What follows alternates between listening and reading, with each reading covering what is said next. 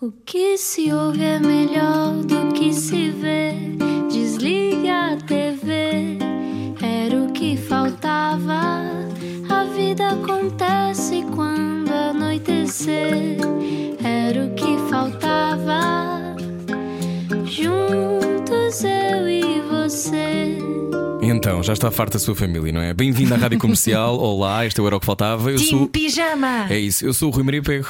Eu sou a Ana Martins, olá, como é que estás? Espero que esteja Estou bem, bem. no só do rádio. E tu Eh, também? Sim, sim, sim. Sou a única a dormir de robe nos últimos dias. Eh, não, eu durmo sempre de vestido comprido, eh, porque eu, eu- a, minha vida, a minha vida é a minha própria fantasia. Bom, estamos todos com alguma necessidade de imaginação e também de pensar o tempo. Acho que é crucial que olhemos para o tempo e hoje a pessoa que cá está acho que nos vai ajudar.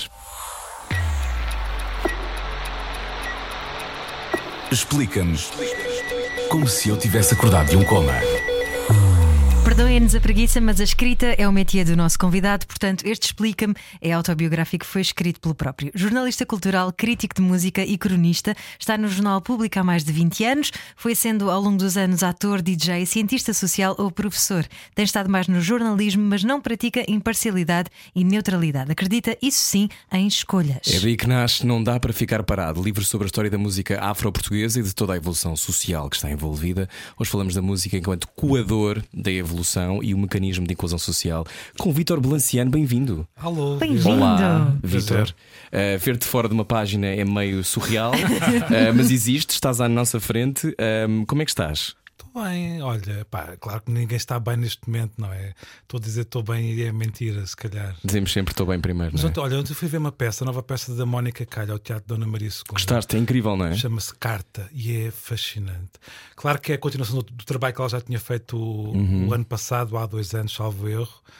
Ah, o ensaio de uma cartografia, qualquer coisa do género. O nome é mais longo, mas saí de lá com muita energia, com muita vontade de viver, com muita vontade de, de resistir, coisas, não é? de- sim, de propor coisas para o futuro e não estamos aqui parados a- com nostalgias sobre fascismos, sobre comunismos, sobre pandemias e por aí fora. Orquestrado pelo Ah. Martim Sousa Tavares, que foi nosso convidado na segunda-feira. O Martim esteve cá, ok. Sim. Sim, Sim, sim. Ele, ele, inclusive apareceu em palco no princípio Também e despido? no final. Perdemos. Não, não. Ah, que pena, que pena. Eu que Estava falhei esta peça, estava já a pensar, pronto, mas se o Martim tivesse estado ainda mais, tinha ficado triste. Bom, Vitor, bem-vindo. Ahm, quando é que escreves a primeira página que te faz sentir que ah, é isto que eu devo fazer com a minha vida? Também. Eu acho que tenho, tenho feito algumas primeiras páginas em que senti isso, senti prazer, senti paixão, que é no fundo aquilo que me leva um bocadinho a todas estas histórias da- do jornalismo, da, do livro que acabei de lançar. de- Uhum. não sei, desse ponto de vista sinto-me sinto bem, sinto que faço coisas que gosto. Sou muito a mal pago, é uma atividade muito a mal pago o jornalismo em Portugal. Mas eh, gosto de fazer aquilo que, que me dá prazer. Isso é, um, eu não diria um privilégio, mas eh, sinto-me satisfeito por isso acontecer. Mas sim. é porque há missão. Sim, era isso que eu ia perguntar. Se, Missão. ser jornalista em Portugal é um bocadinho ter espírito missionário também. Ou não, não sei. Não sei, não, não, não consigo olhar para as coisas assim. eh, prefiro carregar nesta dimensão de, de fazer coisas que gosto. Evidentemente também faço fretes de vez em quando, como vocês aqui também, não me lixem. Ah, Alguns. mas eh, a maior parte das vezes eh, proponho coisas, as coisas são aceitas. hum, vou, vou, vou, vou- entrevistar pessoas eh, que eu acho que, que acrescentam coisas à minha vida. Ah, ouço música de que gosto e que acho que me, me interpela, me coloca questões. Portanto, desse ponto de vista, não posso queixar. Em relação ao ordenado mensal, sim. eh, isso sim. Mas esse é o mote: é pessoas que te acrescentem coisas. É isso que tu queres também fazer aos outros? É muito isso, sim. Uh, nestas conversas que eu tenho feito a propósito do livro, tenho-me feito muito essa pergunta: como é que se desenrolou a minha relação com música, como é que isso começou? Claro que foi muito puto, como é evidente, como todas as pessoas, e teve muito a ver com isso. Claro que essa consciência adquiria posteriormente, depois de muitos anos de psicoterapia, mas. um, Mas é verdade, ou seja, eu acho que a minha relação com a música, como as coisas que eu gosto por norma, começam muito pelo desejo de conhecer e de conhecer também os outros, como se, como se os objetos ou as coisas, neste caso a música, fosse uma espécie de mediador. Eu também fiz teatro há 30 mil anos atrás e também era muito isso, tal como a cena de, de ser DJ. São tudo coisas que implicam alguma mediação e é uma uhum. forma de chegar aos outros, de alguma forma. Não tens medo dos ífanos, tu podes ser várias coisas. E sou tímido como o caraças, o que também. Eh, ou seja, o facto de todas essas coisas serem mediadoras também é uma mais-valia. Mas consegues ser várias coisas, porque uh, ser ator, uh, deixa-se de se ser ator ou é-se para sempre? Boa questão. Um, epá, eu acho que tive, tive uma necessidade de fazer um corte, até porque isto, o corte, infelizmente, também, também me meteu um acidente de carro gravíssimo. O meu teatro, o tipo de teatro que eu fazia era uma coisa muito performativa, muito quase entre as fronteiras entre a dança e o, e o teatro. Uhum. Isto uh, em que década? 90? Uh, pá, para aí, talvez, princípios uhum. dos anos 90. Eu fui um dos fundadores de um grupo que já não existe, que era o Olho, e que era uma coisa muito performativa. Um, então, essa dimensão do corpo, uh, houve ali uns anos em que eu tive que renunciar até a ver teatro. Acho que tinha assim uma relação quase de. Uh, enfim, tive, tive, tive, que me afastar até quando espectador do teatro, porque aquilo era uma coisa muito visceral, fazer uhum, teatro. Uhum. Enfim, não nada de novo para quem é ator que sabe perfeitamente isso. Ou seja, daí eu acho que tens um pouco razão. Acho que provavelmente sim, quando se é ator, é ator para sempre. Eu recordo que quando fui fazer os testes a, a um curso que eu frequentei, que era o IFICT, de onde surgiram imensos atores, sei lá, o Marta Delgado, o João Reis, uhum. Joana Barça, enfim, foi todo o pessoal da minha geração e que ficou com que eu, alguns deles fiz, fiz teatro. Um, pá, aquilo foi para mim foi um choque. Eu descobrir que tinha aquela coisa dentro de mim, uma coisa qualquer de, de gritar, de sair de mim próprio, de... É, é uma descoberta inacreditável. Depois o, a segunda fase, ou seja, esse embate da, de perceberes que consegues gritar, é uma coisa fascinante. Uhum. Depois dar um sentido ao grito já é uma fase mais lenta e mais complicada. Não sei só raiva, raiva, raiva, raiva, Sim. né? A ver outra coisa. Não é só no sentido de ser raiva, também pode ser amor, pode claro. ser afeto, pode ser. Mas que há vários outro. tons e que isso está tudo arrumado, não é? Sim, e que, tá, e que tu tens aquilo e que, te, uhum. que aquilo pode ser expelido. Isso é uma, uma descoberta inacreditável. Sim. Mas deixaste o teatro porque estavas em carne viva? Não, eu deixei o teatro opa, por opções de vida, mas também, como eu há pouco dizia, por causa tive um acidente de carro muito grave, na altura que eu estava precisamente a fazer uma peça de teatro, que tinham ganho, inclusive, um prémio importante, o Teatro da Década, que era um prémio que havia há umas décadas atrás, lá está. um, e pronto, e eu estava também a finalizar o meu curso da faculdade e pronto, e também tinha namorado e queria viver com ela, enfim, essas coisas todas. e depois também tive um convite de um professor meu para ir trabalhar para a Câmara Municipal de Lisboa, imagine-se. Ou seja, estava ali numa série de encruzilhadas. E... Que idade tinhas? É pá, 21 ou 2. Ok, estava aqui a tentar olhar para o teu mapa astral, a tentar perceber se tinha havido uma influência de Neptuno. e, e, talvez um bocadinho por cobardia, porque não admiti-lo, uh, prescindi de, de fazer teatro, sim. E pronto, e fui para outras coisas. Olha, uh, disseste há pouco que a música está dentro de ti desde puto. Todos nós temos um bocadinho essa ligação, mas alguns mais do que outro. E a música, não sei se tu concordas, é uma terapia também, por ela própria.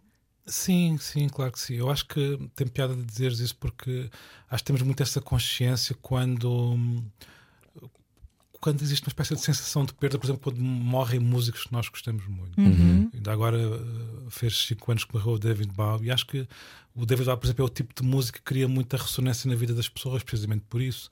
Ou o Carlos do Carmo, para uhum. falar de um, de um, caso num contexto português, que é essa coisa de repente morre alguém e nós sentimos que morre também um pouco de nós. Morre uma parte da nossa vida, Sim. não é? Isto parece um clichê, mas não é, porque eu acho que ao mesmo tempo há uma espécie de paradoxo que é, eu acho que a maior parte das vezes nós tentamos a desvalorizar, não é desvalorizar necessariamente, mas é se retirar uma certa carga que a música eu acho que tem na nossa vida, uma relevância. Uh, e nós passamos o tempo a tentar dizer: Ah, sim, isto é pronto, ok, ouço música em casa, isto é entretenimento, mas não tem assim tanto impacto na minha vida. Mas eu acho que tem, na verdade. E nesses momentos rituais, sejam mortos ou outros, momentos que, que, transformam a nossa relação com a vida, uma espécie de antes e depois. Acho que temos, ganhamos essa consciência uhum. muito intensa, muito forte, muito aguda, eu acho.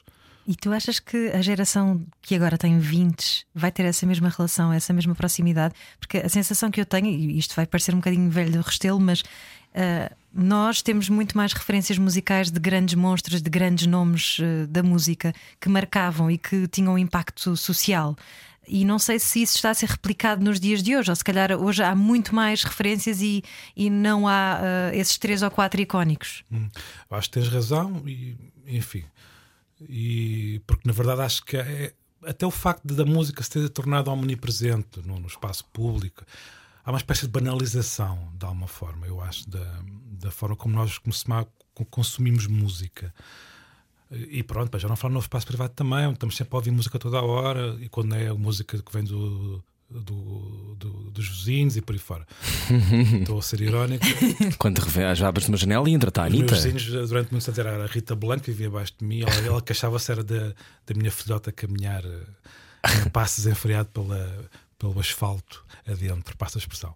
Bom, adiante. Um, então acho que sim, acho que tens razão. Acho que realmente há uma, uma, nova forma de nos relacionarmos com a música e parte muito das novas gerações, evidentemente. O facto da cena digital ter, ter irrompido nos últimos eh, dois, duas décadas transformou evidentemente a nossa, a nossa relação com a música. O facto da música toda estar disponível também facilita essa relação com coisas boas e coisas más, de alguma forma. Mas, dito isto, eu acho que continua a haver um espaço muito grande que é de cumplicidade com a música, nesse sentido da, uhum. música nos, nos eh, identificar. Uh, seja individualmente, seja grupalmente. Acho que isso ainda persiste, apesar de tudo. E isso eu acho que é, que é salutar. E eu, eu, a minha relação começa muito por aí, precisamente por essa coisa. Uma de... lógica de tribo? Sim. Um... De encontrar as tuas pessoas? Apesar de. Sim, apesar de, evidentemente, na, nos últimos 10, 15 anos, uh, essa lógica de tribo também se ter uh, transformado. Não é? uhum não sei se deteriorou, mas transformou-se no sentido em que antes acho que as pessoas pertenciam àquela tribo e ponto final. Hoje em dia. São estes, não é? A identidade é muito mais fragmentada, claro. não só pelos estilos de música, mas também por, por todas as outras lógicas, eh, não só de produção de cultural, mas também de consumo cultural. Uhum. E o que nós consumimos também nos identifica enquanto indivíduos, pronto, como é evidente. Claro, estamos a conversar com o Vitor Balanciano. O último concerto que viste assim que te marcou foi ainda pré o outro confinamento ou foi entretanto? Lembras-te assim de em 2020 houve algum sítio, algum hum. concerto que te agitou? À parte deste espetáculo que viste agora há pouco Não, tempo. No início do ano ainda vi uma série de concertos, a Angel Olsen, o Devender uhum. Banhart. Um, são assim talvez os dois que me recordo no Capitólio Ambos, curiosamente. Depois do confinamento, sim, vi, vi coisas portuguesas, vi o Tristani, gostei imenso, hum. no São Luís. Foi talvez o concerto que eu vi ano passado assim que mais me marcou, porque foi um concerto assim eh, eu, eu, gosto muito do Tristânia, que é um músico não é muito conhecido, evidentemente, lançou o primeiro álbum ano passado e que vem da, da cultura hip hop, mas que uhum. consegue misturar depois coisas de, de Kudur, de Kizomba, de Funaná. Portanto, é alguém que tem essa capacidade de agregar diversas músicas. E depois em palco ele fez assim uma coisa. Ou seja, as pessoas, quando eu digo isto, pensam assim em música frenética, rítmica, uhum. festiva, celebratória. Ele fez uma coisa quase próxima do silêncio. Foi lindo, foi uma coisa fantástica mesmo. E que de alguma forma havia uma espécie de dignidade naquilo, de quase respeito pelo momento pandémico que estávamos a viver. Isto ah, isso é muito bonito.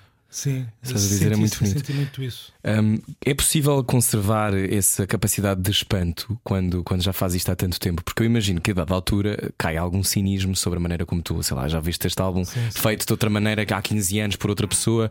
Um, como consegues conservar essa capacidade de espanto? Quando, sim, quando ouves e quando sim. vês? Agora, agora, acontece menos vezes, é evidente. Acho que uhum. sim, acho que concordo contigo. Acho que mas, mas não, é, não, é, só na música, acho que passamos o tempo, na verdade, hoje em dia, em diversas áreas e não só nas práticas culturais. Uh, precisamente porque a história, a nossa relação com a história se transformou, precisamente até pelo digital, porque de repente temos acesso a tudo ao mesmo uhum. tempo, no presente, e então de repente é como se estivéssemos sempre a, ver as influências uns eh, as, as, marcas de influência de, de determinada coisa. Como é que isto foi construído, não é? Exatamente. Uhum. Um, seja, até, até, na política, por isso é que se fala tanto de fascismo e de comunismo e de, uhum. por aí uhum. fora. Uh, portanto, há sempre essa remissão, remissão ao passado. E na música acontece imenso isso. Me chateia um bocadinho, na verdade. Uhum. Ao mesmo tempo sinto que é inevitável, mas pronto, para responder diretamente à tua questão, continua a espantar-me. Por exemplo, o Tristani, o ano passado, talvez o momento assim mais bonito, um dos mais bonitos da de 2020 foi quando fui entrevistar e ele estava no sótão dele a imaginar o concerto que, que eu estava a mencionar há bocado, uhum. como é que iria ser com os companheiros de, de, grupo. E foi assim um momento lindíssimo, porque estamos a falar de pessoas com 20 e poucos anos. E, pronto, e o Cota lá no meio daquela coisa. É? Uhum. E, e senti-me assim a falar com pessoas eh, de, de, de forma horizontal, de igual para igual. Uhum. E a tentar percebê-los, eles a tentarem perceber-me a mim, fazerem perguntas também a mim sobre a minha atividade. E foi assim um momento tão relaxado, ao mesmo tempo tão de, de compreensão, de querer perceber coisas, de saber, de. Achei... Ligação, não é? Sim. Então não te sentes uma ilha. Uma ilha. Oh diabo. Já estamos entrando naquela fase em que começamos a mergulhar, Vitor Valenciano. Não, não me sinto uma ilha. Durante algum, durante talvez muitos anos senti-me assim um bocadinho desconectado, assim. Sentia que estava assim um bocadinho isolado. Hoje em dia não. Sinto que sinto que tenho pontos de ligação com pessoas uh, de diversas áreas. Sinto-me ilha talvez até nesse sentido, porque às vezes essa coisa de, de, de eu tocar diversas passa a Zonas. expressão, Uhum. diversas zonas, tanto tem um lado estimulante e positivo, pelo menos para mim, mas também me cria dificuldades, porque também acabo por não pertencer exatamente a nada em particular. Uhum. Claro que as pessoas me identificam muito com a música, mas hoje em dia já sinto muito isso. E mesmo na música, na verdade, por exemplo, por exemplo, o livro que eu acabei de lançar, Uhum. eu ainda não fui investigar, mas já me disseram que o livro está nas mais diversas secções, não é? Não sabem onde é que onde pô-lo. Precisamente. E, portanto, há sempre essa, essa, esse lado contraditório que é, por um lado, sinto-me confortável com isso hoje em dia. Já tive talvez algumas questões de identidade acerca disso, mas hoje em dia sinto-me confortável com isso. Agora, a forma como isso me é devolvido nem sempre é aquilo que eu mais eh, gostaria, mas pronto, é a vida. Mas sentes que há menos elitismo, há menos aquele preconceito que havia antigamente? ah, havia mais isso. Tu Ah, ou gostavas do, do- ilha. Ah. Não, não, é, não, era, Não acho que não era nesse sentido. Acho que não era nesse sentido. Não. Mas, mas pergunta é se, se há menos elitismo no- no- na questão de ahm, o alternativo versus o pop, que antigamente parecia que havia mais, as, as tribos que não se podiam misturar. Se gostavas de uma coisa, não podias gostar de outra. Achas que as coisas estão menos. eh, há menos preconceito associado a esses conceitos? Não sei. hum, a minha tentação é dizer que tens razão, mas ao mesmo tempo eu tenho sempre a tentação a seguir que é tentar esmiuçar um bocadinho isso. E se esmiuçar um bocadinho isso, não tenho tanta certeza. Ou seja, ao bocado eu dizia que as identidades nesta relação com a música estão muito mais fragmentadas, precisamente porque as pessoas não consomem só um género de música. Como eu sabe, nos anos 80 havia aquelas coisas, Joy Division, o Zé Conda Bunnyman, essas bandas do pós-punk, e aquilo identificava, era uma forma de me relacionar com os outros. Pronto, a roupa preta e não sei o que. Blá, blá. Eu hoje estou de preto, mas foi por acaso, já não, já não sou assim tão acérrimo defensor do, do preto. Ahm, acho que hoje em dia eh, isso dilui-se porque as pessoas tanto vão ao Boom Festival, que é trance, como a seguir vão ver, eh, sei lá, os, eh, o concerto dos Coldplay. Epá, isto foi um mau exemplo. Ah, peço desculpa aos adeptos do Boom. Ah, Mas vão um bocado a todas, não é? Há aquela É um coisa de bocadinho, eu não sim. sou definido pelo festival a que vou, eu simplesmente quero viver qualquer coisa Claro. que existe ali à minha frente. Olha, este, este livro que vamos falar já a seguir, Não Dá para Ficar Parado, eh, era um livro que querias fazer eh, há muito tempo, é uma espécie de, de reflexão tua que, que se espraia no tempo, não é? Já há muito tempo que pensavas nisto? sim, já, quer dizer, tudo o que está aí. Enquanto verdade, antropólogo também. Sim, na- nada que está aí para. para- quer dizer, quem, quem, quem, quem lê as coisas que eu escrevi sobre essas temáticas nos últimos 15 anos não, não vai encontrar aí. eh, Surpresa. surpresa. O, que- o que há de surpreendente talvez seja o todo, no fundo, a forma Uhum. como eu misturei tudo isso, recriei e, e, e de alguma forma dei-lhe uma intencionalidade. E isso parte de uma proposta eh, exterior a mim, um projeto que é o meu máximo, um projeto europeu, enfim, Uhum. Que questiona as, as práticas artísticas a partir da- das memórias coloniais de diversos países a nível da Europa. E pronto e o desafio parte um bocadinho daí porque de repente as pessoas que estavam à volta desse projeto que é um projeto pronto importante ah, perceberam que a música era realmente uma coisa muito estimulante em Portugal e era uma coisa vital até nos últimos 10, 15 anos na forma como as novas gerações afrodescendentes eh, se expõem no espaço público, trazem novas experiências para o Uhum. espaço público apesar de não parecer com esta história toda agora desta polémica do filme do do, Do Soul, do, do o Soul, filme da é? Disney. Parece de repente em Portugal não há diversidade de agentes, de atores, portanto, neste caso, negros. Claro que há, e há uma, extremamente diversidade, e essa diversidade está precis- precisamente eh, está presente na música popular e pronto, e daí o livro ser uma coisa natural de alguma forma. Então a seguir vamos até a esse livro, Não Dá para Ficar Parado. O nosso convidado é Vítor Balanciano. Venha daí, há mais depois disto. Sensibilidade e bom senso. Só que não. Era o que faltava. Na rádio comercial. Juntos eu e você. Boa viagem com a Rádio Comercial. Agora vamos, até não dá para ficar parado, no livro de Vítor Belanciano. Uh, estavas a dizer-nos que um, há 15, 20 anos que pensas sobre isto, uh, há 15, 20 anos que assistes Uh, muitas vezes a uh, poucas viragens, porque uma coisa é ser vibrante uh, e, e, começas logo por falar no General D, no, no livro. Um, ou seja, são pessoas que surgem, agitam a sociedade, mas a sensação que me dá, e eu tenho muito menos experiência e menos vida que tu, é que Há expressões, sim, há momentos, sim, mas depois parece que há uma letargia e parece que não aprendemos as lições que eles nos vêm ensinar. Eles, sempre como se fosse uma lógica do outro. Esta lógica de que é uma sociedade diversa, mas que finge que não. Um, e há uma espécie de Lisboa underground e de outras cidades underground. Não sei se, se concordas. Ou seja, parece que não fixa. Não parece que não aprendemos. Hum.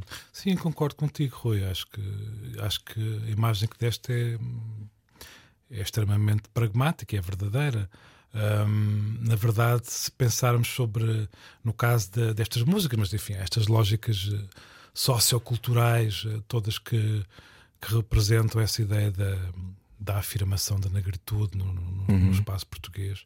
Evidentemente concordo contigo. É, pá, por exemplo, sei lá, no caso da música, há histórias inacreditáveis, Cesária Évora, o Bonga, o Bana, que é a primeira geração afrodescendente que chega a Lisboa e nós não, não ligamos nenhuma àquilo.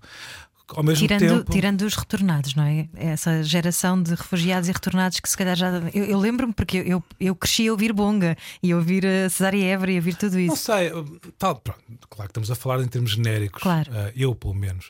Uh, há aí duas dimensões. Uma é, eu acho que houve uma, um silenciamento uh, da sociedade portuguesa no sentido em que foi a altura também que aderimos à comunidade europeia, portanto havia uhum. um olhar de pronto, Portugal agora é a Europa e vamos lá deixar o Atlântico, digamos assim.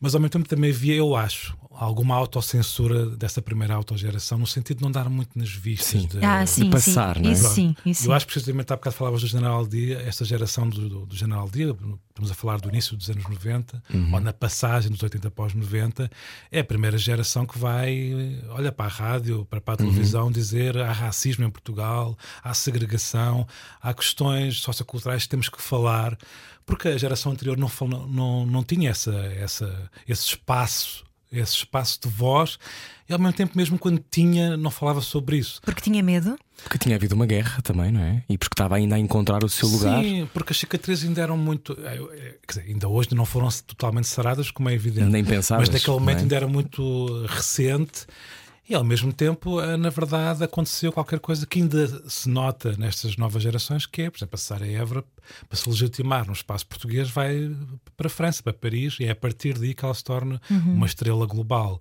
E só a partir do momento em que ela é uma estrela global é que ela começa a ser credibilizada e legitimada em Portugal, que é um bocado o fenómeno dos Bracas São Sistema, dos Batida, da Príncipe Discos, que Evidentemente uhum. que a, a faixa melómena, as pessoas mais atentas, vocês eventualmente também, uhum. claro, porque são consumidores de música, estão atentos e percebem o que é que está a acontecer, mas a maior parte da população não sabe lá o que é que está a acontecer lá fora com os bracas são sistema. E é só a partir dessa, desse ruído que começa a ser feito que os bracas são sistema têm sucesso em Londres e foram. Vão tocar a Estugarda. E foram ao Coachella, sim, não sei o que mais. É a partir daí que a atenção uh, é redobrada em Portugal sobre eles. Um, Quase um venham dizer-nos que eles são bons, que é para nós repararmos. É? Sim, há uma frase que eu utilizo muito que é esta ideia de nós admiramos-los, mas não os amamos. Sim, ah. mas é isso, mas é isso. Uau. Isso é um sítio de uma enorme solidão para quem sim, faz, não é? Sim, sim. Aliás, eu, com conversas que tive ao longo dos anos, no caso concreto dos buracos são sistemas, falavam muito disso, de, mesmo quando iam a festivais lá fora, desse isolamento que era de repente havia pronto o grupo do dos franceses, a editora Ed Banger e por aí fora. Uh, pois os americanos e pronto, o, o eixo anglo-saxónico e por aí fora, e eles eram os únicos portugueses, basicamente. Lá atrás. Os sim, únicos sim. portugueses, e a maior parte das vezes encarados pela imprensa internacional como os exóticos, ou seja, muitas vezes como os angolanos, não sim, necessariamente como identificados como sendo portugueses. Uhum. Eles depois começaram a complexificar essa identidade, dizendo de uma forma espertalhona que somos lisboetas, que é uma hum. forma de não, não se posicionarem também, de uma sim, forma. Sim, sim, sim. Uh, não somos portugueses portugueses, não somos angolanos, não somos africanos, não somos europeus, somos lisboetas. E de uma Lisboa invisível, não é? Porque é uma Lisboa que ganha Sim. força, mas quando eu digo invisível é para a esmagadora maioria dos lisboetas, claro. não é entendida, essa, essa cultura não é consumida dessa forma e ainda existe numa periferia ou ainda existe longe Claro. das principais rádios, embora os Buraca tenham tocado em tudo e mais alguma coisa. Sim, claro. E há pouco tempo entrevistámos o Branco, portanto, Sim. há esta, há esta, mas parece que tens que chegar a um, quase a um Olimpo para conseguires ter essa capacidade. Ouvir, de- ouvir de uma. Madonna legitimar, não é? Legitimar o Dino de Santiago, as batucadeiras e dizer que, sim senhor, vocês são muito talentosos. Mas ainda assim nós resistimos imenso. Quer dizer, claro que a resistência em relação à Madonna vem dela ser uma estrela global e pronto, e de haver pessoas que gostam, outras que odeiam. Porque nós também o quê. temos muito isso, não é? De, se és muito talentoso, hum, é aqui qualquer coisa que não deve correr muito bem. Ah, sim, mas acho que no caso da Madonna é outra coisa. É aquela coisa de quem é que ela se julga para vir lá de fora e agora ver-nos dizer que isto é que está a dar aqui em Lisboa, em Portugal. E eu acho super salutar a relação que ela estabeleceu com, com Lisboa. É uma coisa muito polémica eu dizer isto assim, eh, junto ao, enfim, às pessoas com que eu socializo, sociabilizo normalmente. Ah, mas eu- acho, acho mesmo, acho mesmo que, claro que ela teve ah, bons guias, digamos assim, como o Dino, que tu já mencionaste, mas achei super salutar ela ter eh, percebido que havia duas zonas em que Lisboa culturalmente se podia distinguir, que era uma eh, hegemónica e normalizadora, que é o fado, evidentemente, toda essa cultura que vem de trás, mas que havia qualquer coisa a pulsar que era novo e que, como o Rui diz, eu concordo, ainda não é totalmente visível para muitos lisboetas, para muitos portugueses Uma Lisboa negra. é? precisamente. E ela teve essa eh, dupla. Teve intuição e teve inteligência em perceber isso. Pronto, basicamente é Ao isso. mesmo tempo estamos em 2021 e ainda estamos a falar de uma Lisboa que não é vista. O que para mim fica para mim é sempre surreal eh, como é que ainda é um tema, continua a ser um tema e há muito para discutir ainda, não é? Eh, aliás, o, o teu livro aborda uma série, uma série de contextos desta natureza, mas há aqui uma zona que a mim me preocupa sempre. Black Lives Matter, este, o ano passado, eh, as reações ao Black Lives Matter, eh, a sensação, eu acho sempre que as reações, e nós temos muitas estas conversas aqui, já entrevistámos a Isabel Zoá, entre outras pessoas, o Paulo Pascoal, etc. E chegas ali a um ponto que é: são sempre pessoas com medo de perder lugares de poder, de ter que pensar o seu próprio privilégio, e isto é o- aquela narrativa que já se ouve mais, mas hum, eu acho que depois o pior é o esquecimento que vem a seguir. Sim, mas eu acho que estamos numa nova fase. Sentes? Eu, eu acho que sim, sinto isso. E sinto que há uma nova geração dos 20 por aí pá, que tem, tem um posicionamento diferente, pá, tão salutar, tão, tão, tão bom. Tão... E esta coisa da. Porque o, o não, o não ficar parado do título também vem daí, vem evidentemente da música, do ritmo, dessa, da fisicalidade e dessa possibilidade de, através desse, do toque, que é uma coisa que está ausente hoje em dia na nossa vida, praticamente, não é?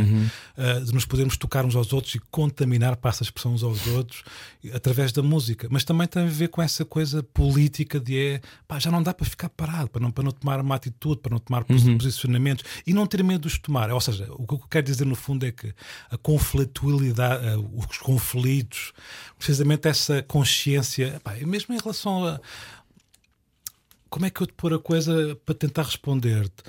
Eu percebo o que tu estás a dizer, claro que sim. Por outro lado, pá, mesmo para pessoas como eu, eu sempre convivi com estes temas das antropologias, das sociologias, eu não sei o quê. E mesmo eu me ponho em causa, e sou posto em causa hoje Claro. em dia. E acho isso tão. Ainda há pouco tempo estive num debate em que me puseram em causa, tipo, lá está o gajo, o, médio, o branco, como é que é? O Heterossexual, o médio, heterossexual, ainda por cima de cabelo branco. cabelo branco, cota. de Lisboa. Pronto. Pá, não, não há outra pessoa. Pá, e eu achei aquilo, pá, por um lado, a tenta- a tentação é tentar, reagir àquilo, não é? E Mas percebes a origem, não Hã? é? E defender-te, Somos três não é? brancos a ter esta discussão, não é? Pronto, Numa rádio por aí, nacional. Uma coisa, pá, lá está, precisamente. Sim. Pá, e, e eu o que tenho- a dizer sobre isso é, mas ao mesmo tempo eu sinto que há muito mais vozes do que havia há 5 anos, há 10, há 15, felizmente. Uhum. Sejam vozes realmente ativas politicamente eh, ou socialmente, mas também através de- das práticas artísticas, evidentemente, que não têm que necessariamente ter, ter voz. A música que eu falo a maior parte das vezes não, Uhum. não, não tem voz, não tem a palavra, mas tem experiências que trazem para o espaço público. Isso é política. E é política da Uhum. Tudo é política, não é? no Sim, está bem, ok, concordo contigo. Mas eu acho que há, há aqui uma, uma, uma coisa que é nitidamente estas pessoas, esta música interpela-nos e questiona-nos e põe-nos em causa. E acho isso, pronto, Sim. por um lado, fascinante, por outro lado, conflitual E, e acho que esse conflito veio, para ficar. E acho que isso é novo, esse, esse conflito, que, que uhum.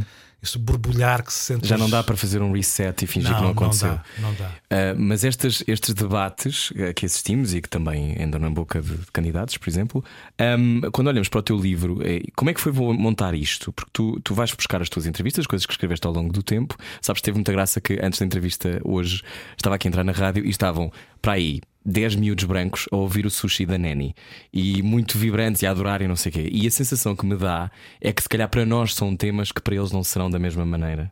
Uh, mas este livro é um testemunho, um documento da evolução disso, não é? de não ser estranho ouvir, ouvir a Neni uh, falar sobre uh, o contexto dela. Mas o, o que a música tem de fascinante é um bocadinho isso. É, e há pouco eu falava disso, que é esta ideia que é estamos a ouvir a música e não lhe temos a atribuir importância. Uhum, não uhum. estamos a atribuir nenhuma carga. Significado. Uh, precisamente.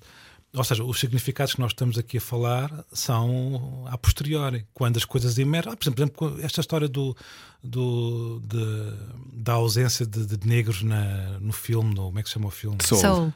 Soul, na é versão um, portuguesa. Precisamente, acho que, acho que é um bom exemplo. Quer dizer, isto só é tema pá, porque de repente estamos a questionar toda a sociedade portuguesa. Que e que bom. Uhum. Claro. Pronto. Mas seja, achas que deve ser mais instintivo e não tão intelectualizado? É isso? Não, acho que a nossa relação com, com, estas, eh, com estas temáticas são muitas vezes como se não fosse uma, uma questão. Só depois, numa segunda camada, se começarmos a pensar sobre isso, por exemplo, se eu agora começar a dizer, pegando na palavra do eh, aquilo que eu, aquela frase que eu introduzi a propósito dos Buraca, que eram, foram admirados e não foram amados. E como é que é a tua relação com a Namora e com a Marisa e com o David Fonseca? Ou seja, nós olhamos uhum. para eles, eles são portugueses, aquilo é música portuguesa e não estamos a. Né, eu, eu, eu sou crítico até da, da, minha própria terminologia. Quer dizer, os Buraca para mim é música popular portuguesa. Uhum. Porque é que há de ser de música afro-portuguesa? Isso é uma questão, claro que sim. E é uma questão. E porquê é que hoje em dia temos tanta, tantas uh, conflitualidades no espaço público por causa de assuntos de linguagem ligados a, pronto, às questões uh, raciais e não só? Precisamente por isso, porque a nossa língua é como se houvesse uma ausência de, de evolução linguística. Precisamente para acompanhar sim. a realidade. Claro, a realidade. Claro, e tudo, pronto, exatamente. Portanto, a realidade está à frente da nossa capacidade de verbalizar a realidade. Uhum. Isso é inacreditável. É? Estamos finalmente a ser atropelados pela realidade, já finalmente já tinha, tinha de acontecer. Estamos a conversar com o Vitor Balanciano, continuamos já a seguir, venha daí. Este era o que faltava. Bom confinamento. Saímos hoje à noite? Era o que faltava. Na Rádio Comercial. Juntos eu e você. Bom, deduzo que não saia muito hoje à noite, pelo menos só, só para passear o cão, talvez. Bem-vindo à Rádio Comercial, era o que faltava hoje com o Vítor Belanciano. Tu também escreves sobre muitas coisas, eh, muitas crónicas. Escreveste uma crónica recente sobre pobreza energética, sobre como vivemos enregelados. 22% eh, é eh, o índice de pobreza energética português, quase 22%. Eu também li sobre isto no outro dia e fico sempre em choque como. Um, primeiro ficamos sempre surpreendidos que faça frio, não é? Que é uma coisa fascinante. E depois, é, como chuva. Chuva em Alcântara a dada altura. Toda a gente muito surpresa. Que ele fica entupido. como é que isto aconteceu? Há aqui uma enxurrada. Um, como é que, já que estamos a pensar tantas coisas, achas que os próximos anos são de reflexão a todos os níveis? Isto é uma coisa muito otimista da minha parte, mas eu sinto que parece que já não dá para ignorar uma série de coisas, não dá para ficar parado. Sim, Pá, eu acho que na verdade há um chapéu de chuva temático, digamos assim, que abarca todos os outros. Todos, todos estão interligados, mas as questões ambientais, evidentemente. Uhum. Ainda hoje estava a ler que se prevê, não sei se é para o próximo, para este verão já, mas um aumento de, de temperaturas numa série de países inacreditável. Sim. Pá, ou seja, as questões ambientais são centrais, precisamente. Ou seja, não sei, eu, eu, cresci um bocadinho com esta, com esta coisa de, de achar sempre patética aquelas, aquelas perspectivas catastróficas sobre o fim do mundo e Sim, não sei Lisboa vai cair para dentro da água. Pronto, mas hoje em dia Pá, não é que eu acho que veio o fim do mundo, não é isso que eu estou a dizer, mas acho que nitidamente temos de ter muita atenção. Temos, temos, temos mesmo, temos mesmo. Eu acho que o ambiente está tudo, está, está tudo está, liga-se com o racismo também, com a desigualdade, não é? Precisamente, uhum. liga-se sempre com a nossa, com a, a apetência, passa a expressão, do ser humano querer dominar, seja os outros, seja o ambiente. Uh, pá, o que é o colonialismo se não isso? É seres humanos a tentarem dominar uhum. outros, a escravizar outros, não é? E nós escravizamos durante durante uh, décadas e décadas e décadas a natureza e o ambiente, sem sequer percebermos que nós somos natureza. Uhum. Nós, não há o nós e a natureza. Não, nós somos natureza também. Quando é que tu és mais natureza, Vitor? Ah, eu sou sempre natureza. Não, eu, pá, Passeias em jardins todos os dias? Não, quer dizer, não, não, é, não é por aí. Uh, mas também, olha, pronto, eu tenho-me costela alentejana. E gostas um, do campo, não é? Eu li adoro, que gostas adoro, do campo. Adoro o campo. E uma das coisas que mais tenho pena é que a minha filha, pronto, tem 5 anos, uh, até agora não tinha tido assim uma grande relação com o campo como eu tive, de me perder no campo, até uma coisa assim meio uh, romântica, eventualmente. Até, eu, eu não acho nada ao campo romântico. Quer dizer, há um lado bucólico em tudo aquilo, mas também há cultura intensivista e há, sim, sim. há coisas horríveis, há escravização também de pessoas, enfim, por aí fora. Pronto há uma série de dimensões uh, complexas. Um, mas sim, o que eu acho é que esta dimensão que é nós achamos que, que a natureza está ao nosso serviço há aqui um, um temos que fazer um, uma espécie de reset desta, desta ideia, porque não, porque nós somos natureza. Nós estamos a par dos animais, e bom, isso tem sido uma, uma discussão, felizmente, nos últimos anos tem vindo muito à tona d'água, também em Portugal, também através do, de, um, de um partido, às vezes bem, outras vezes mal, na minha visão, tem introduzido todos esses temas uhum. uh, no espaço público, mas acho super salutar que de repente estejamos a interrogar sobre todas estas questões. Tu escreveste uma crónica muito bonita sobre 2020, em que dizes foi um ano onde respirar literalmente e metaforicamente foi difícil por causa do vírus, da pandemia, das máscaras, mas também por processos complexos que vinham de trás. O ambiente cada vez mais degradado, as economias inertes, a democracia fragilidade, fragilizada, os estigmas, as opressões, o racismo. Isto foi um ano em que tudo foi agitado. Como é que se consegue respirar depois disto? Nós estávamos a falar sobre esta agitação, sobre não ficar parado. Quem nos mas... ouve está confinado neste momento. Exatamente, mas, mas de repente parece que agitámos o fundo do, não é, do fundo do poço e, e, e só está cheio de porcaria por enquanto. Como é que nós conseguimos agora depurar? Não cheio de porcaria. Eu acho que há coisas. Uh, houve coisas. Pá, por exemplo, no, no, no, no primeiro confinamento falou-se imenso disso de uma forma que talvez um bocadinho idealizada sobre uma série. Mudar. Pronto, e, e o lado. Uhum. O lado, precisamente, aquilo que eu estava no fundo a refletir há bocado, era um bocadinho essa ideia da competição competição do ser humano com o ambiente, competição do ser humano com o ser humano e possivelmente de uma transformação que é mais uh, sermos, sermos mais solidários uns com os outros, com os animais, com a natureza. E eu acho que naquele momento houve essa consciência que o sistema onde nós vivemos, o sistema socioeconómico, enfim, eu não gosto de ir para, para a palavra capitalismo porque gera uma série de fricções, mas percebemos nessa altura, por exemplo, que, ou seja, que o sistema, tal como está montado, não é coadunável com vivemos num planeta uh, uhum. mais saudável. Isso devia nos deixar pensativos, como é evidente. Eu não estou a dizer que se continuarmos assim nos próximos 10 anos ou 20, que o mundo vai acabar, mas eu acho que estamos a dar passos muito perigosos e o aquecimento global é evidentemente um, é um aviso no encarnado completamente. Sim, e as tartarugas já têm pastas de dentes e, outras... e escovas de dentes a sair dos olhos, quer dizer, já não, não é uma ideia Sim, uma claro. ideia louca, não é? Isso vemos todos os dias. Mas há pouco eh, perguntava-te sobre eh, a questão de ser eh, uma escolha instintiva ou intelectualizada. E deste o exemplo, Rui, de um grupo de jovens que estava a ouvir a Nena? Nena? Sim, sim, Nena. É assim que se diz, não é? Nena. Portanto, é ótima. A música é uma parte de entrada muito mais uh, subtil e que se calhar não te obriga a pensar, mas se calhar o impacto é muito mais profundo. Ou seja, minha pergunta é se a transformação é mais eficaz quando é feita dessa forma subtil e que nos toca via emoções e não via Sim. tu não podes ser racista, tu não podes ser, etc. Ou seja, hum. se, se, é, se é uma parte de entrada mais facilitada. Eu não te consigo responder de uma forma direta. Eu acho que as duas dimensões são, são, são úteis e fazem sentido. Ou seja, claro que sim, que, que esse lado emocional. Epá, por exemplo, ontem eu falava do, do, espetáculo da Mónica Calho.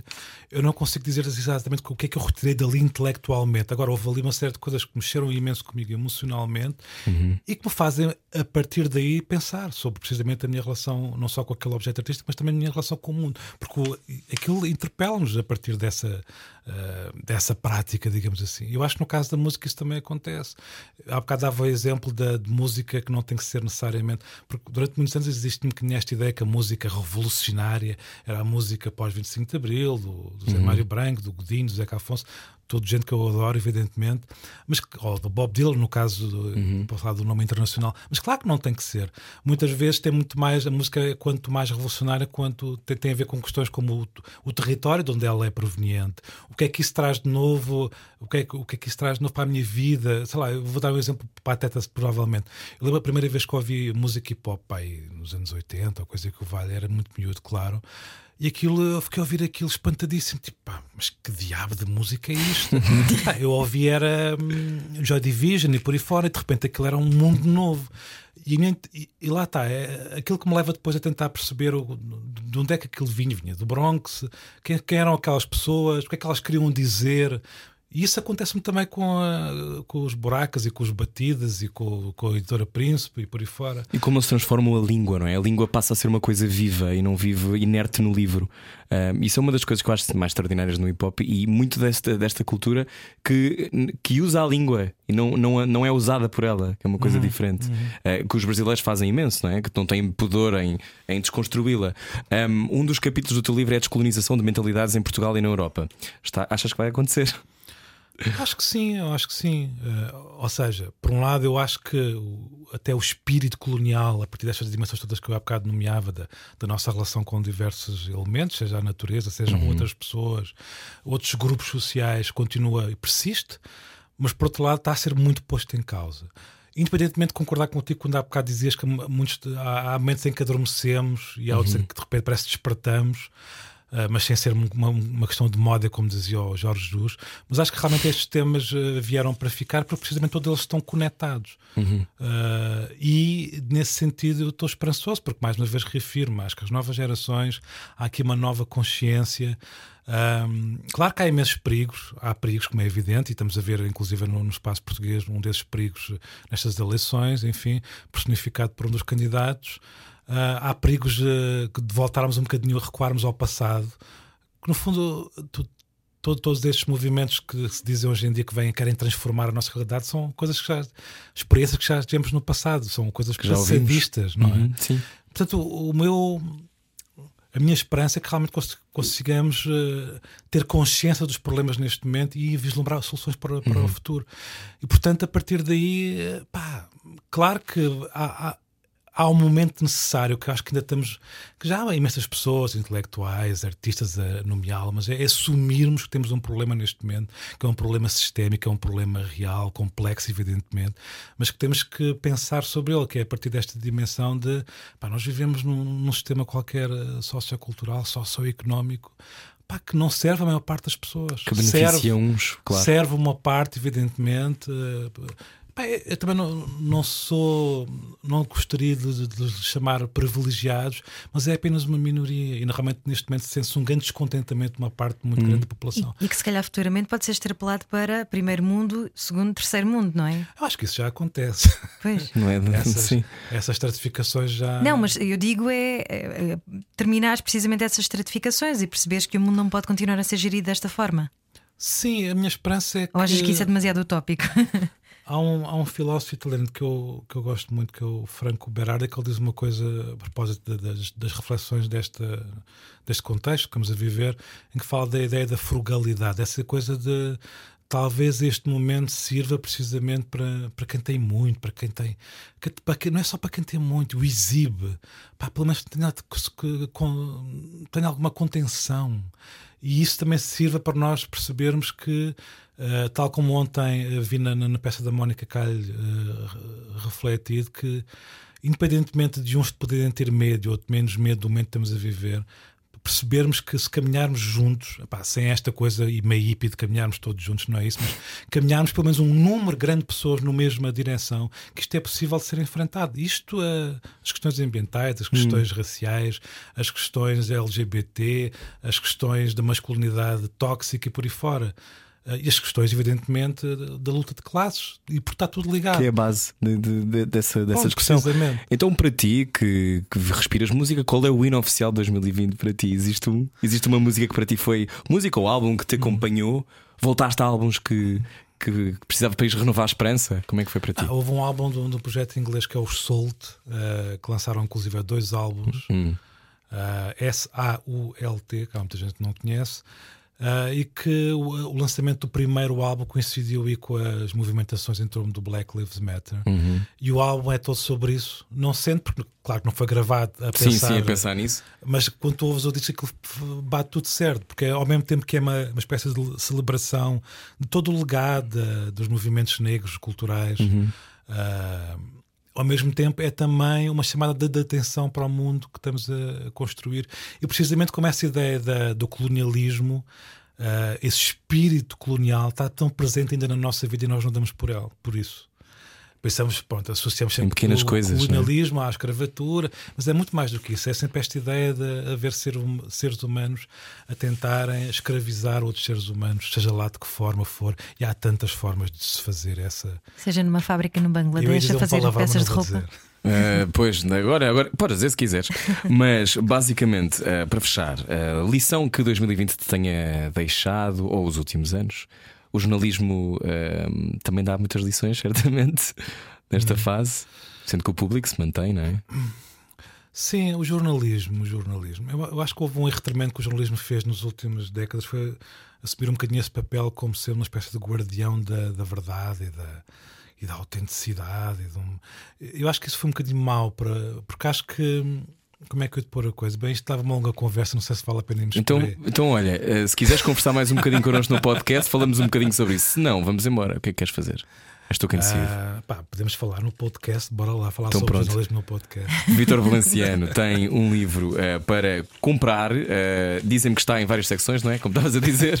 Sim. Também na amamentação. Está Secção frescos. Secção frescos. Contabilidade também. Uh, muito bem. se está a ouvir a rádio comercial, pode ouvir esta conversa depois. Não dá para ficar parado. Livros sobre a história da música afro-portuguesa e toda a evolução social que está ligada a ela. Continuamos no podcast. Cuidado, mantenha-se no confinamento, distância de segurança, não é? Uhum, é isso mesmo e não se zangue com a pessoa com quem é casada já. Espera uns dias. Saudinha e sorte, exatamente. Já voltamos. A seguir vai ouvir uh, as propostas dos candidatos presidenciais na rádio comercial e depois uh, o Souldown com a Ana Isabel da Roja. Adeus, até amanhã. Beijinhos. Sensibilidade e bom senso. Só que não. não. Era o que faltava na rádio comercial. Juntos eu e você. Olá, já estamos no podcast do Era o que Faltava, radiocomercial.ol.pt para ouvir tudo. Todas as conversas estão lá, até com bocados especiais online, que é o caso deste. Estávamos a falar de jornalismo, tivemos que ir para o intervalo. um, a sensação que dá é que é uma, é uma discussão eterna, essa também, não é?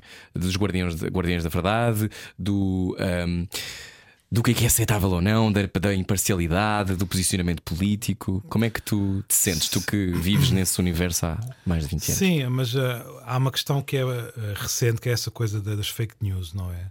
Que é uma coisa que te pai com 5 anos e que de repente as pessoas despertaram para essa coisa das fake news e sempre a, a infligir ataques às redes sociais e por aí fora e não sei o quê. Mas uh, para mim a questão vem, vem muito atrás, ou seja, é uma espécie de. Há todo um como se o jornalismo uh, tivesse uh, caído numa armadilha, que é, uh, durante imenso tempo, posicionou-se um bocadinho como uma espécie de guardião da verdade, essa coisa que é, através do jornalismo, nós não acedemos à verdade. E na minha visão, isso é uma falácia, porque o jornalismo, aquilo que ele tem que ser, não é necessariamente verdade para toda a gente, porque até porque isso não existe. Tem que ser transparente, rigoroso, ouvir uh, os mais diversos campos, evidentemente, e é a partir daí, dessa subjetividade, que se deve posicionar. Uhum. Porque, na verdade, aquilo que a maior parte das pessoas hoje em dia pede ao jornalismo, o jornalismo nunca deu. Criou-se foi o romance, uma, uma, idealização que dava, e hoje estamos a constatar que, evidentemente, não pode dar. Não pode. Quer dizer, uh, mesmo os sites que existem de de fake news, de como é que se chamam? Que, é que é de ferir a verdade das coisas? Ferir a verdade. Os polígrafos da vida. Os polígrafos da vida. Eu acho aquilo muito pobre, porque é sempre assim uma coisa muito regue o esquadro. Eu acho que a verdade. Sim, é... três artigos que desmentem este. Pronto, é verdade. Eh, mas, sei. quer dizer, mas o jornalismo baseia-se em factos, não é? E quando há, por exemplo, candidatos presidenciais que vêm dizer 343 eh, e na verdade foi 200, é, é um claro, facto que estão claro. a mentir, como, não é? Como Portanto, candidato dizia que houve centenas de, de mortos. São, eu percebo o que dizes, que são, são formas redutoras de chegar à verdade, claro, não é? Claro, Pronto, mas é, é essa dimensão que eu acho que de alguma forma contamina a nossa relação com o jornalismo. Nós queremos qualquer coisa do, do jornalismo que ele não pode dar, necessariamente. Porque estamos aí só aos pormenores e não à big picture, não estamos a pensar nas verdadeiras perguntas. E sabes como é que isto me aconteceu, esta reflexão? Foi um bocadinho também através da música, que foi esta coisa de passarmos o tempo, e nós há pouco falámos sobre isso, sobre essa coisa das referências do passado estamos sempre à procura de perceber o que é que é original, o que é que é singular. E, portanto, para, para nós, na nossa visão romântica, o que é original não pode ter influências. Não, mentira! O que é original tem 50 mil influências. A, a originalidade surge precisamente do caos, dessa confusão de referências e depois, evidentemente, saber uh, uh, transmiti-las de uma forma uh, personalizada, com algum grau de singularidade, como é evidente, mas a originalidade não, não, não nasce a partir do nada nasce precisamente a partir de uma multidão de, de saber acumulado. E o jornalismo, acho que aquilo que, que é pedido ao jornalismo é uma espécie de que faça tábua rasa da sua história e, e, não pode ser assim, não, não sei.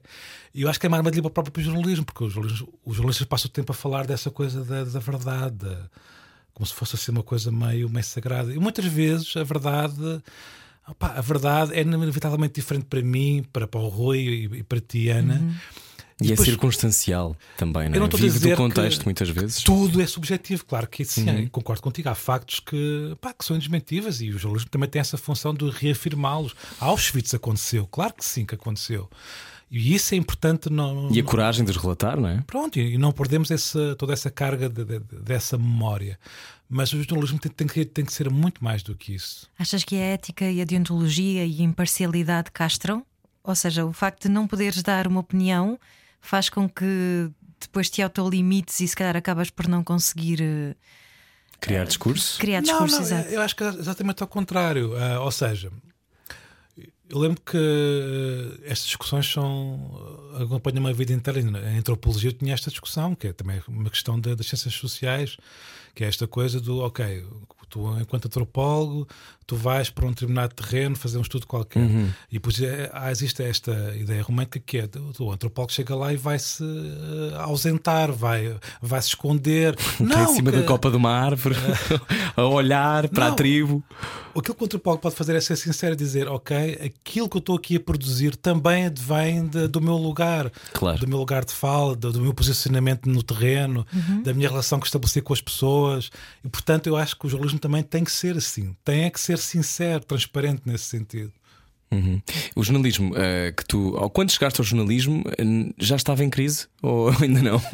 Epá, sim, eu sempre ouvi falar de de crise de jornalismo. Isso é outra coisa que me irrita, porque hum. eu acho que há uma coisa geracional que é um bocadinho a geração um bocadinho acima da minha, que fala sempre assim dessa coisa lá está, na minha visão idealizada do antigamente é que era. Uhum. Mas cara, também a geração da tua mãe, por exemplo. Sim, sim, sim. Sim. Ah, antigamente é que era. Pá, isso irrita-me profundamente. Ainda agora, no, no, caso do meu jornal, uh, morreu há, há, poucos meses o Vicente Jorge uhum. figura que eu respeitava e conheci, evidentemente, e, e a quem eu percebo todo o legado que ele deixou, com uhum. as suas diferentes experiências no Expresso, depois no público e por aí fora, mas todo o séquito de de discurso à volta daquilo me irritou profundamente, porque no fundo era sempre esta ideia que nos anos 80 e 90 é que o jornalismo era bom, ou com o independente e por aí fora. Uhum. E eu refuto completamente essa ideia. Acho que hoje em dia as novas gerações pá, são muito melhor formadas do que essa geração inteira. Uhum. O contexto é totalmente diferente e muito mais complexo. Aquilo que lhes é pedido é e muito, muito duro. Muito duro. Muito não, duro. E, é, e é precisamente aí que, é que eu chegar. E aí, uhum. e aí eu não permito que haja pessoas que venham dizer pá, que haja pá, pessoas nos seus 20 pá, a ganharem péssimamente hoje em dia, uhum. que fazem das tripas coração, para que trabalham muito mais horas que essa geração, com muito menos condições e fazem um trabalho com uma dignidade inacreditável. E reféns do online também, não é? Que têm que estar sempre ligados não, permanentemente. do online, de ganharem mal e de, opa, de, de, de terem que se, ter uma atividade muito mais de em que se multiplicam por uh, diversas coisas. Não, é, é muito mais difícil ser hoje em dia jornalista completamente. Sim, sim. Não é só aquilo que nos é pedido uh, pelo exterior, uhum. e até porque é muito mais fácil criticar o trabalho jornalístico, mas é evidentemente o próprio posicionamento no, no, no, no espaço da, de uma redação. É muito complexo. E, pá, e são pessoas de um valor incalculável. Portanto, eu não, eu não, sempre que estou numa conversa desta coisa das gerações, pá, eu não permito que venham dizer que hoje em dia as novas gerações são piores. Não são nada. Não é verdade. E são muitas vezes, por exemplo, o caso do Fumaça, são pessoas que se atiram e querem fazer a sua própria visão e que, e que têm, que têm claro. coragem, não é? Podcast de fumaça, para quem não sabe. E, mas quando estás numa redação hoje, o sítio é estou num sítio anacrónico? Não. Não, não, não sinto isso. Sinto que precisamente o contrário. Sinto que ainda há discussão, que há, que há interpelação, vibrante, não é? que há questionamento. Não sei se é vibrante nesse sentido, pronto, é quase no- como nos filmes, não é? Que assim, pessoas todos a a- fumarem. As pessoas a correr Sim. é, pela redação. Temos que ir. Ahm, Mas hoje em dia não é possível fazer aquilo que se fazia antigamente, que era dedicar-se um jornalista a uma reportagem de um mês de investigação. Não acontece, ou é muito raro. Ana, não há dinheiro. Pois é isso, eu sei. É muito é- raro, é muito mas- raro mas não há isso mesmo não- dinheiro nenhum. Mas isso não prejudica, ou seja, não havendo investigação, prejudica também. Claro que sim, mas também aquilo que se chama jornalismo de investigação, eu costumo dizer meio provocatoriamente, dizer que muitas vezes aquilo é jornalismo de denúncia. São pessoas que disseram ao jornalista X a propósito do- da, da pessoa Z. Pá, E eu não sei se necessariamente é esse tipo de jornalismo que me interessa. Achas interessa que esse- o papel é é da justiça, não é do jornalista? Não, claro que o jornalismo também tem um papel, não estou a dizer isso, estou a dizer é que o tipo de jornalismo que eu gosto, evidentemente, tem essa componente de investigação, de, eh, de, pá, de, se possível, passar um, um mês atrás de uma, Uma história? de uma história qualquer, mas tem que ter a capacidade, precisamente, eh, para. Para fazer aquilo que estamos aqui um bocadinho aqui a dizer, que é esta ideia que é, ao mesmo tempo que acusa, seja o Sócrates da vida ou, ou outra figura qualquer, tem que ter também uma, uma visão do conjunto, da, da complexidade sistémica, porque evidentemente o Sócrates, pegando no caso do Sócrates, o Sócrates não está sozinho nestas histórias todas que se foram eh, desvendando sobre o Sócrates. E é precisamente esse trabalho que muitas vezes que, é, que não é feito. na Sim, ver verdade. quem são as outras pessoas que estão de mão dada, não é? Precisamente. E o que é que há aqui na- de uma forma sistémica que permite que estas coisas aconteçam? É estrutural, portanto. Não é sempre, mas é, o, o jornalismo também tem que ter um olhar distanciado e precisamente ter essa capacidade de explicar às pessoas como é que esta porcaria toda funciona. Ah. Claro. Não é só dizer, ah, pá, aquele gajo é o mau, que é muitas vezes o que acontece. Então, Sociedade for Dummies, não é? Não, e no fundo vai- vai- vai-se ter de, de- vai-se de encontrar precisamente ao apetite pela, pá, pelas, pelo que as pessoas têm pelo acidente, não é? O, o famoso acidente de carro que acontece à nossa frente e de repente toda a gente para. Sim. Que é, pronto, agora prendemos o Ai, Sócrates. será que ele está muito estropiado ou pouco estropiado? será que o eu não estou a dizer que Sim, o sim. Sócrates não tem que ser. O, Só- pá, estou a dar o exemplo do Sócrates, o homem nem sequer foi julgado. Esperemos que eh, seja, eventualmente. Pronto. Mas eh, não é apenas apontar o dedo, é precisamente tentar explicar às pessoas como é que aquilo é possível no tipo de sociedade onde todos vivemos. Sim, e que sociedade é que queremos, não é? E o que é que queremos construir? Pronto, precisamente. O jornalismo também ajuda a fazer essa reflexão. O jornalismo que hoje em dia muito dele é pago online, e ainda bem, e, e eu consumo e pago. Ahm, tu sentes que é, um, que é um método que tem funcionado, Acho que não há nenhum método ainda que seja hum, mensurável, para se perceber? que satisfaça uma de uma forma industrial como, como acontecia até há duas décadas atrás um grande naipe de, de, de projetos jornalistas. Na verdade, o que tem havido são experiências diversas, com cada um a, a retocar aqui e acolá, uns com assinaturas, outros, enfim. Com os conteúdos especiais, sim. Portanto, não há nenhum método ainda que seja consensual eh, de uma forma normalizadora para um grande leque. Ainda estamos numa fase, e se é, que, se é que vamos sair dela, não sei, em que cada um tenta experimentar à sua maneira. ahm, sem, sem que se perceba se os resultados são ah, positivos. Ahm, como é que se renova a vontade de fazer jornalismo? Pá, eu não posso responder por todas as pessoas, mas, Estou-te a perguntar a ti. mas eu sinto que, que é uma das atividades eh, com coisas boas e mais nisso. As boas eu já referi há pouco, em que se vai porque se tem paixão por aquilo. Vocês também estão aqui por paixão, não me Claro. lixa. Claro. Ah, não é para se É comprar. uma coisa no corpo, não é? Não é para se comprar o, o Mercedes último modelo, de certeza. Ah, portanto, tem que se ter paixão, evidentemente. Essa é a propriedade de- número um. Opá, e depois, eh, pronto, eh, sei lá, persistência, resiliência, pá, coisas horríveis de dizer, não é? O que é que te comove? O que é que me comove?